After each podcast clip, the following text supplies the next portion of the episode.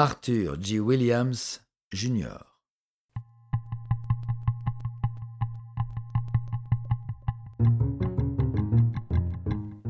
Interprétation Patrick Blandin. Réalisation Patrick Martinez-Bourna.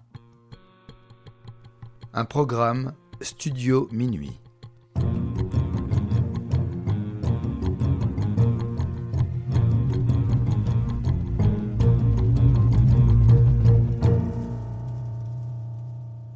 Williams a grandi dans le quartier difficile de Bridgeport, à Chicago, dans les années 1970. Arthur Williams Senior, son père, les a abandonnés, son frère, sa sœur et lui, lorsque leur mère Melinda a été diagnostiquée schizophrène et bipolaire. Il refait surface peu de temps après, emportant ses enfants loin de Melinda, mais les lâche à nouveau quelques mois plus tard. Williams Jr., en aîné de la fratrie, s'est vu contraint à treize ans de voler dans les parcs-mètres pour nourrir sa famille. Il est enrôlé dans un gang. À 15 ans, il vole des voitures, des autoradios, vend des sachets d'herbe, puis croise la route d'un vieil Italien qu'il surnomme Da Vinci, en raison de son don pour le dessin. Ce dernier le prend sous son aile et lui enseigne les bases de l'imprimerie de contrefaçon. Williams manipule aussi bien le jet d'encre que l'informatique et fournit des billets hybrides au réseau criminel. Son mentor disparaît avant d'avoir fini de le former. Il ne pourra pas prendre sa relève. Pas tout de suite. Il retourne dans la rue, les gangs, et devient père à 17 ans et reçoit une balle dans la hanche lors d'un règlement de compte. En 1992, il a 19 ans, monte sa première imprimerie clandestine et touche 20 cents par dollar produit. Il imprime son premier faux, un billet de 100 dollars de 1985 avec une copie piratée de Photoshop, installée sur un vieil Apple, connecté à une tireuse à plan en diasographie.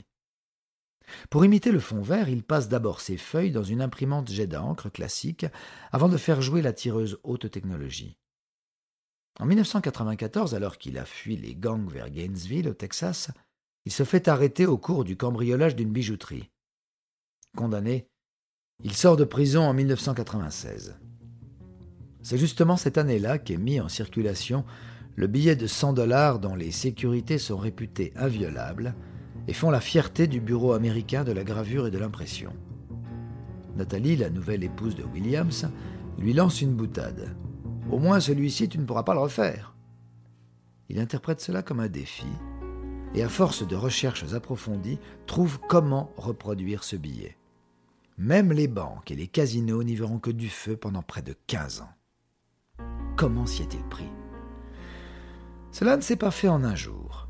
Il a commencé par commander des dizaines de références de papier dans le monde entier, composées de 75% de coton et 25% de lin.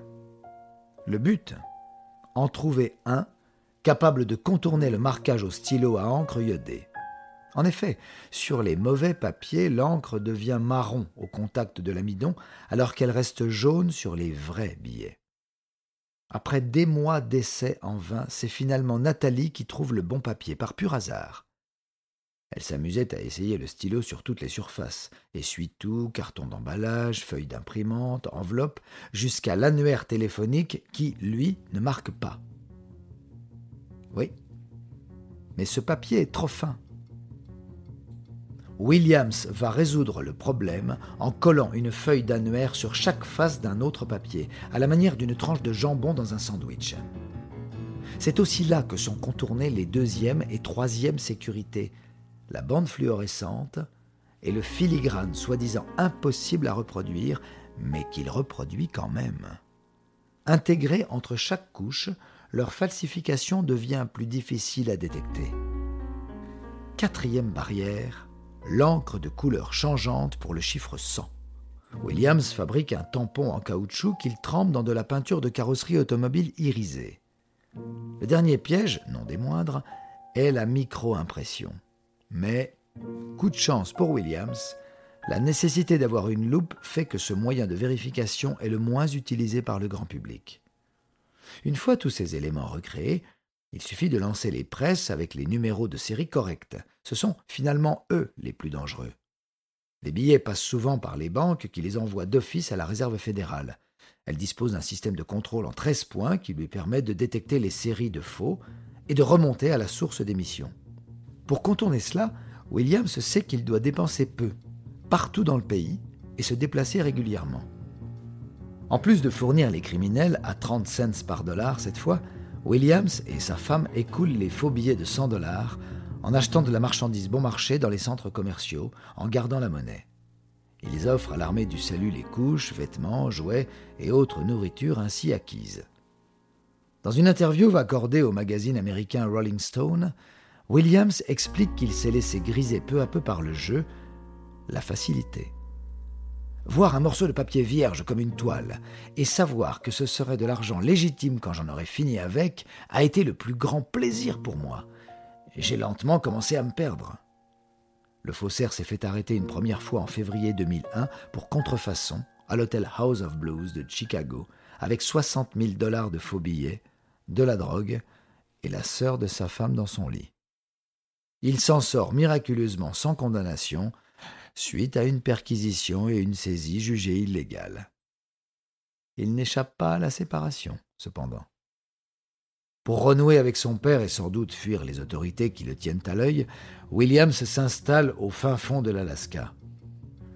Son père l'enjoint à reprendre son trafic de fausses monnaies avec deux autres amis qui dépensent l'argent sans aucune précaution. Ils se font attraper dans un centre commercial. Williams voyage et cache des lots d'argent dans des tuyaux de PVC enterrés dans les réserves forestières un peu partout dans le pays. Les écoutes téléphoniques qui suivent l'arrestation en Alaska confondent les Williams. Le plus jeune écope de 31 mois. Son père meurt d'une crise cardiaque en prison en 2004, le matin même de la libération de Junior. La disparition d'Arthur Williams Sr. encourage son fils à renouer avec son propre aîné, Arthur Williams III. Il fait quelques apparitions télévisées, déterre son butin et se remet à l'impression courant 2005 pour lancer la carrière de rappeur du nouveau Williams Jr. En 2006, alors qu'il avait entamé des recherches pour produire des euros, monnaie qui intéresse davantage les milices russes, Williams surprend son fils de 15 ans en train de l'imiter avec une imprimante jet d'encre. Une violente dispute éclate et se poursuit dans la rue. Une liasse de billets leur échappe, se répand et Williams est arrêté une fois de plus. Dès ses 18 ans, en 2009, Junior est incarcéré à son tour. Ils obtiendront de purger leur peine ensemble dans l'établissement correctionnel de Forest City en Arkansas. L'occasion pour eux de nouer des liens forts. La même année, Paramount Pictures tente de réaliser un film sur la vie du faussaire, mais il décline après avoir lu le script. L'épisode 10 de la saison 5 de la série American Greed, diffusée sur CNBC, en est cependant inspiré. En prison, Williams étudie l'art, les peintres de la Renaissance, Michel-Ange, Dali, puis Warhol, dont il se sent proche, car l'artiste est sérigraphe, alors que lui est imprimeur. Un autre détenu lui enseigne la peinture. Il s'évade dans l'art pictural durant les trois dernières années de son incarcération. Père et fils sont libérés en 2013. Williams entame une nouvelle vie sur le droit chemin qu'il découvre compliqué. Il enchaîne les petits boulots, lui permettant à peine de boucler ses fins de mois. Concierge, peintre en bâtiment, livreur, chauffeur de voiture de luxe. Il économise chaque dollar durement gagné pour lancer sa marque de vêtements Julius Da Vinci Clothing. Il s'essaye également à l'écriture avec un roman intitulé Kane's Dagger, sorti en novembre 2014. Si le livre se vend encore, la marque semble ne plus exister depuis 2015. 2016 marque sa rencontre avec Stanley Wozniak, un promoteur immobilier de Chicago qui lui propose le poste de conservateur d'un loft d'artistes locaux. Il crée ainsi l'opportunité de s'offrir sa première exposition à la Meg Fraser Gallery de Chicago, avec ses huiles peintes en prison. En 2017, Williams ouvre sa première galerie. Comme un retour aux sources, elle se situe à Bridgeport et se nomme Da Vinci. Depuis la pandémie, il s'est implanté à LA avec sa troisième femme, Sarah, et deux de ses six enfants, à West Hollywood exactement. Les toiles de l'ex-faussaire se vendent maintenant entre 5 et 50 000 dollars. Williams a un message qu'il tient à faire passer au monde, aux jeunes principalement. En probation depuis ses douze ans, il a été surveillé toute sa vie. Aujourd'hui âgé de 49 ans, il est clean et vient de réaliser son rêve. Les gens peuvent changer.